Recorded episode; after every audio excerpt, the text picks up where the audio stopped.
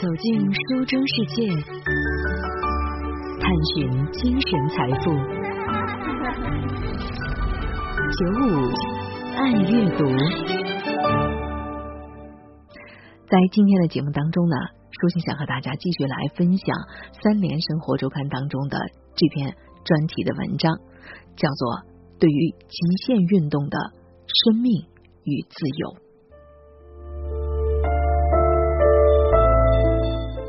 可以说，在今天啊，绝大多数的户外的运动爱好者呢，不会再把自己置身在类似我们前面提到的登山家他们所身处的那种险境当中。但是，这也并不妨碍那些传奇就像图腾一样刻印在人们的心里。作者许晶晶说呢，一个喜欢登山、攀冰、越野跑的朋友告诉我。世界上啊，有各种各样的传奇，都非常的激动人心，但是极少有人会在他们的鼓动下采取行动。比如，你说商业传奇吧，你又没有这样的一个资本，那对你来说就是遥不可及的。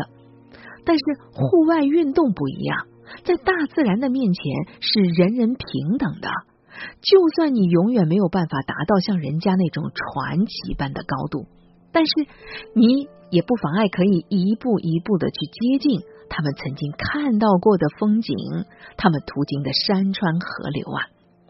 而且肉体的苦修、精神的锤炼，甚至也不受限于运动和技术水平的高低，他们带来的奖赏一样的真实。一九五三年，曾经登顶安纳普尔纳的法国登山队长。赫尔佐格为《纽约时报》写过了一篇文章，谈到了他第一次攀登阿尔卑斯山时候的感受。他说，在山上，他发现自己既孤独又脆弱，但是身处险境的他却非常的感到振奋。我确信那天我感受到的东西，非常的接近我们所说的幸福。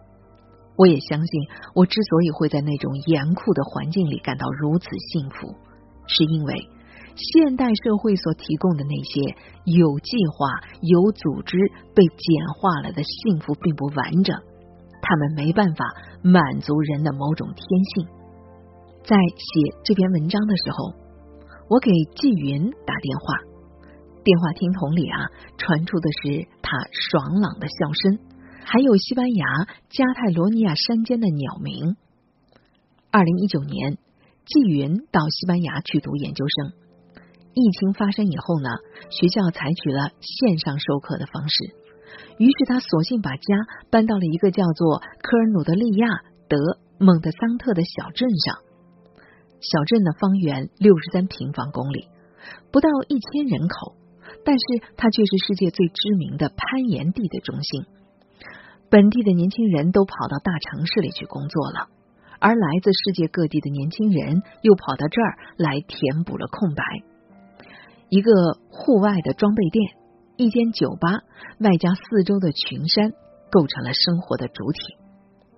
平常的日子，季云就在家里上网课，同时为媒体自由撰稿。虽然撰稿的收入谈不上丰厚。但也足够支持他朴素的日常开销。学习和工作累了，他就会到山里去走一走，或者干脆到湖里去游游泳。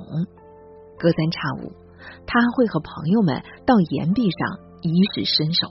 他痴迷于红点攀带来的感受。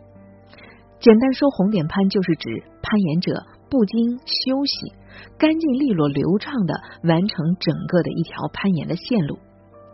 为此，他需要一次又一次熟悉这条线路上的每一个手点和脚点，它们的位置、大小、触感，这样你能把身体和精神调教到一个与岩壁合二为一的精确的状态。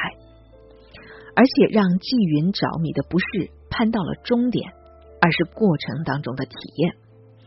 每一次红点攀。从穿上了攀岩鞋开始，他就紧张的像是一个正式登台之前的演员，心都跳到了嗓子眼。接着深呼吸，把情绪和身体都调动并且精确的控制起来。在状态特别好的时候，岩壁上没有恐惧、犹豫，没有难点，也没有疼痛。用纪云的话来说，就是一种纯粹的心流。爬到了顶上，你回过头去看，只觉得哇，我再也不可能重复一下这样的攀爬。对于纪云来说，他学习攀岩的起点是在北京的白河，当时是和朋友的一次普通的出游，第一次系上绳子在白河攀岩。他说自己听到了体内齿轮咬合的声音。当时的纪云正处在生活当中一个比较迷惘的阶段，上学、工作、恋爱，人生的路途波澜不惊。接下来好像就是顺理成章的走向结婚生子。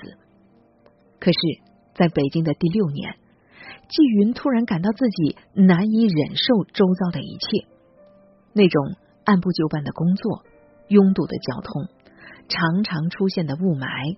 自我消弭在日复一日当中，不知道自己在世界上的位置是什么，也不知道自己存在的意义是什么，价值是什么。也许在今天，户外运动的兴盛和人们探究以及定义自我身份的渴望是密不可分的。与此同时，户外运动的发展也越来越凸显出个体的价值。如果我们来回顾登山运动的历史，就会发现，近一两个世纪以来，登山有过许多不同的动机。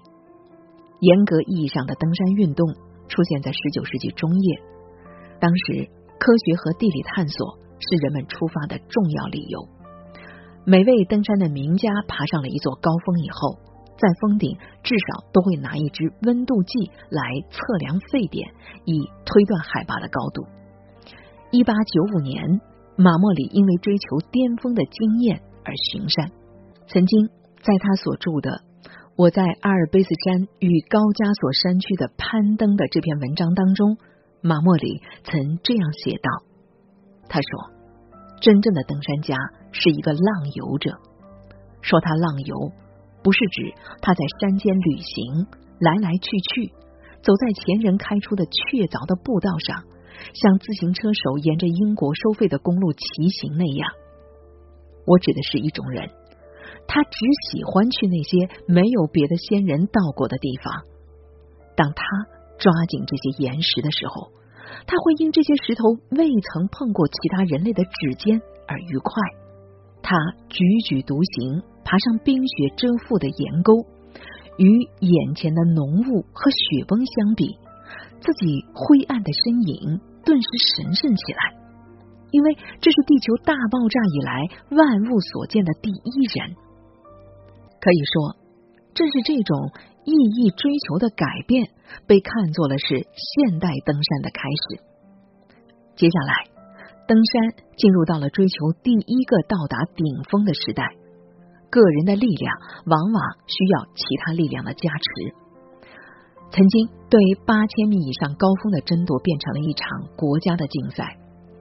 在安纳普尔纳的顶峰，赫尔佐格的任务是拿出法国国旗，那成为了法国在二战结束以后的一个高光的时刻。此后的十多年，世界上的十四座八千米的高山陆续站上了各国的远征队，他们集结人马，调动庞大的资源。只求最后一刻能够让最强的人登顶，荣耀整个国家共同体的企图心。如果按照第一人的思路，在这波登山的狂潮之后，世界就已经无山可登了。可是从上世纪的七十年代开始，一批波兰人的登山家用另外的一种方式震惊了世界，那就是通往喜马拉雅的路，他们是依靠自己。走出来的登山设备在波兰几乎无从购得，他们从布料和拉链开始手缝服装，请鞋匠手制登山靴，请打铁铺量身打造冰斧。其中，波兰攀登者杰西·库库奇卡的传奇，可以说把这样的个人叙事推向了顶峰。库库奇卡一九四八年出生在波兰南部的一个矿场的工业城市，叫卡托维兹。一九七九年，他在炼钢厂找到了一份工作。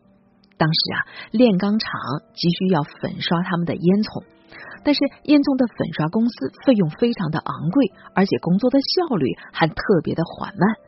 于是库库奇卡向工厂保证，他呢能够利用绳索在一个星期就结束工作。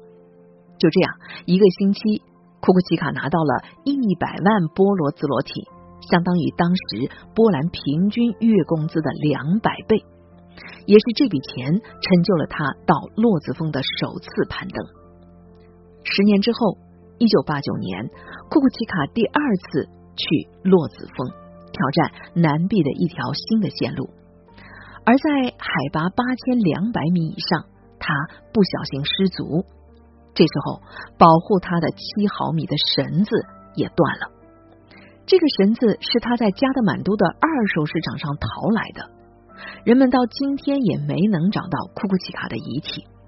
但是这并不重要，因为在登山史上，库库奇卡把人类个体的能力放大到了极致。他是人类历史上第二个完成了攀登十四座海拔八千米的登山家，而且还只用了七年十一个月十四天。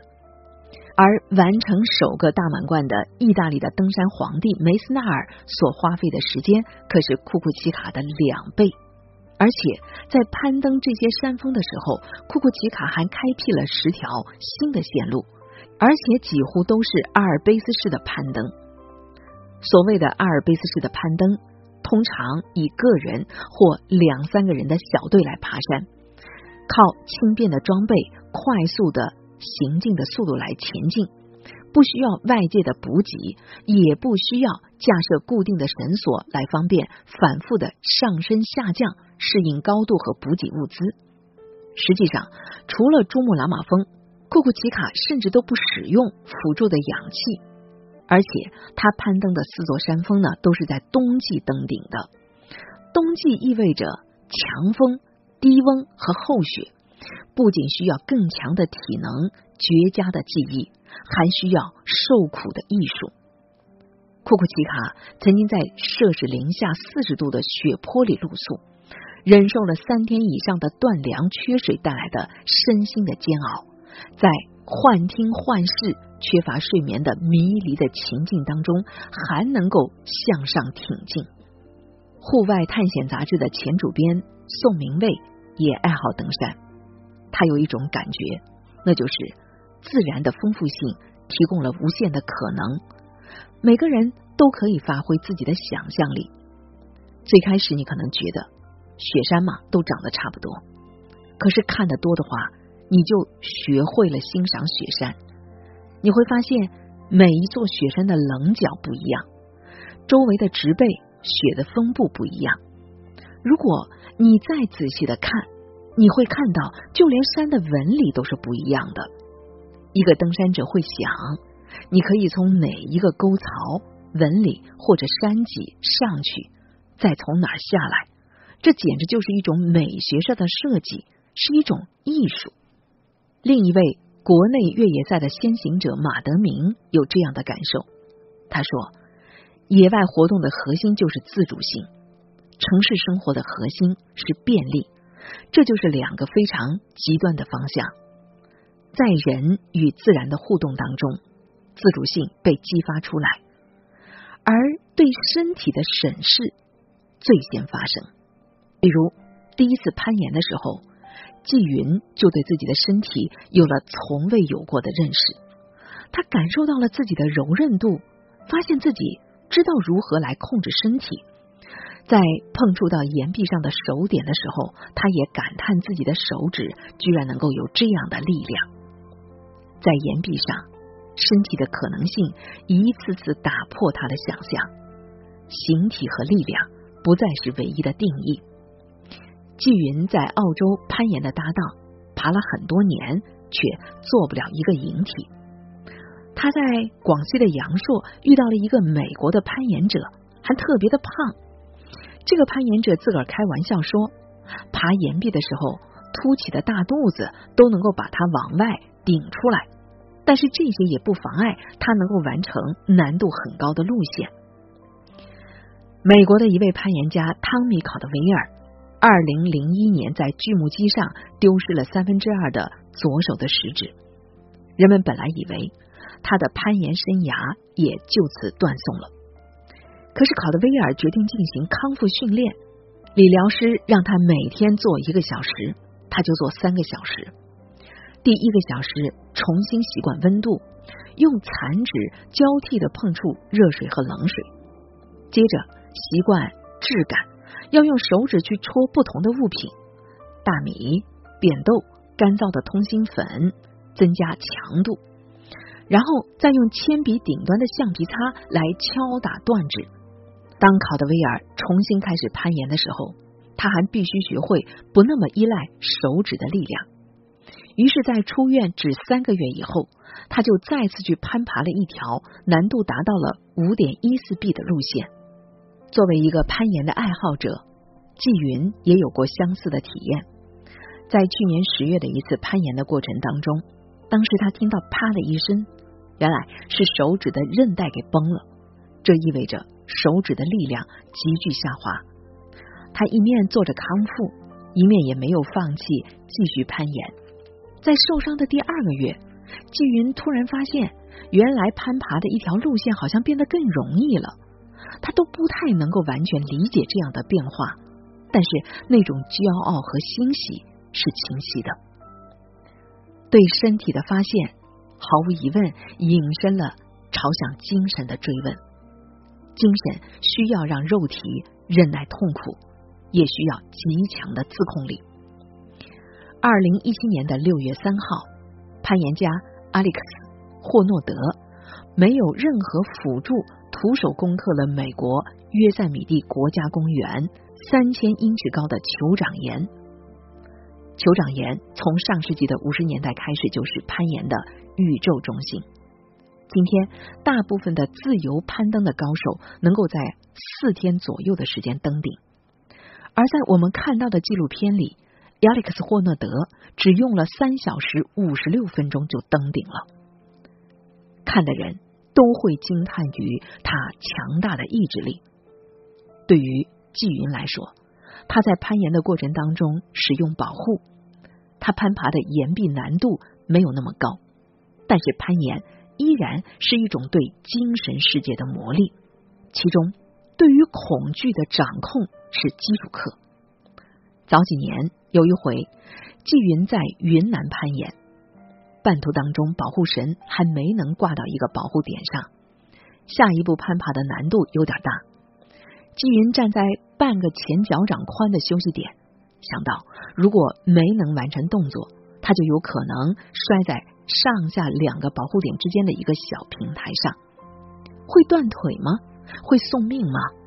这时候的他突然被恐惧支配，大哭了起来。直到过了几分钟，他才整理好情绪，爬了上去。在攀爬困难的线路时，纪云难免会在同一个难点处掉到空中几十次。这种挫折的记忆对于人的自信心的打击是巨大的，以至于下一回再爬到同样的地方，在脱落之前就期待着失败，连试都不想试了。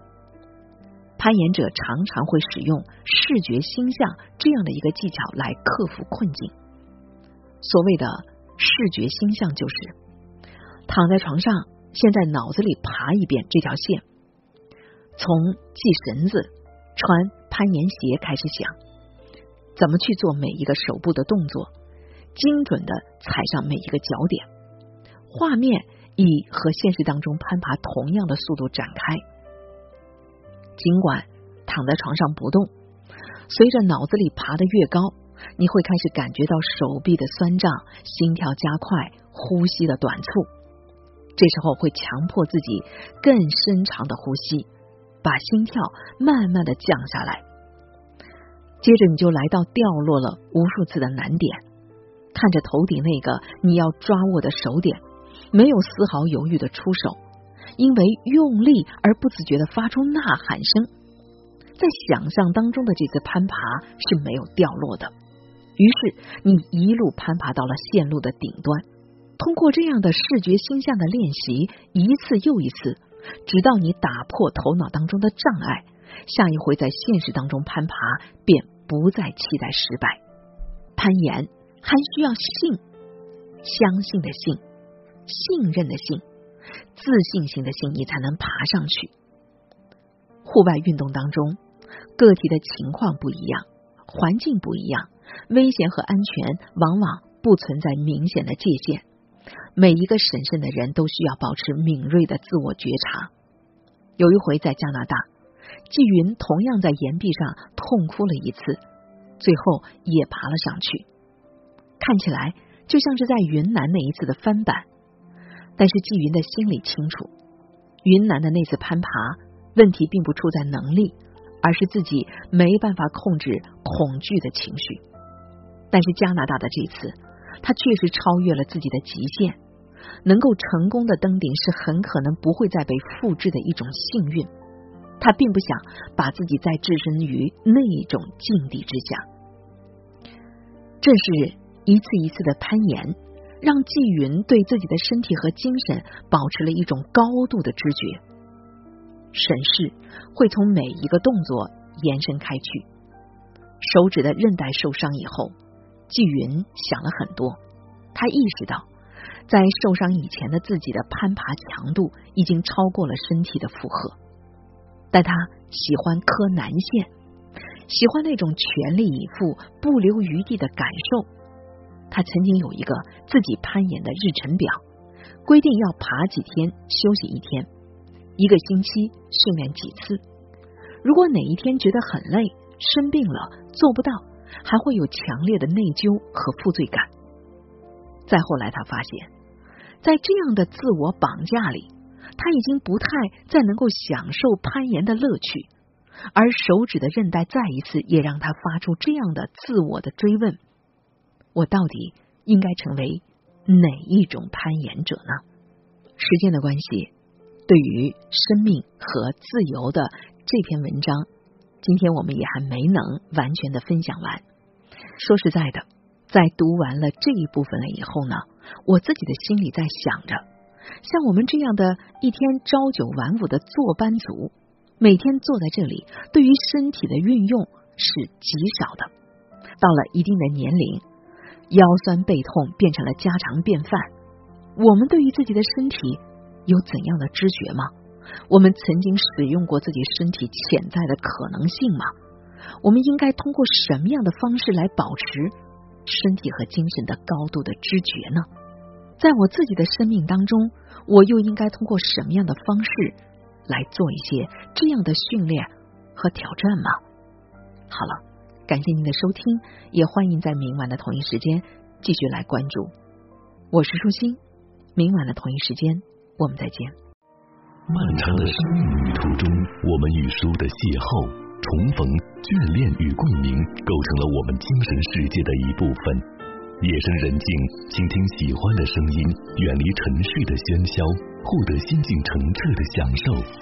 FM 九五，浙江经济广播，九五爱阅读，与您共享阅读带来的心灵财富。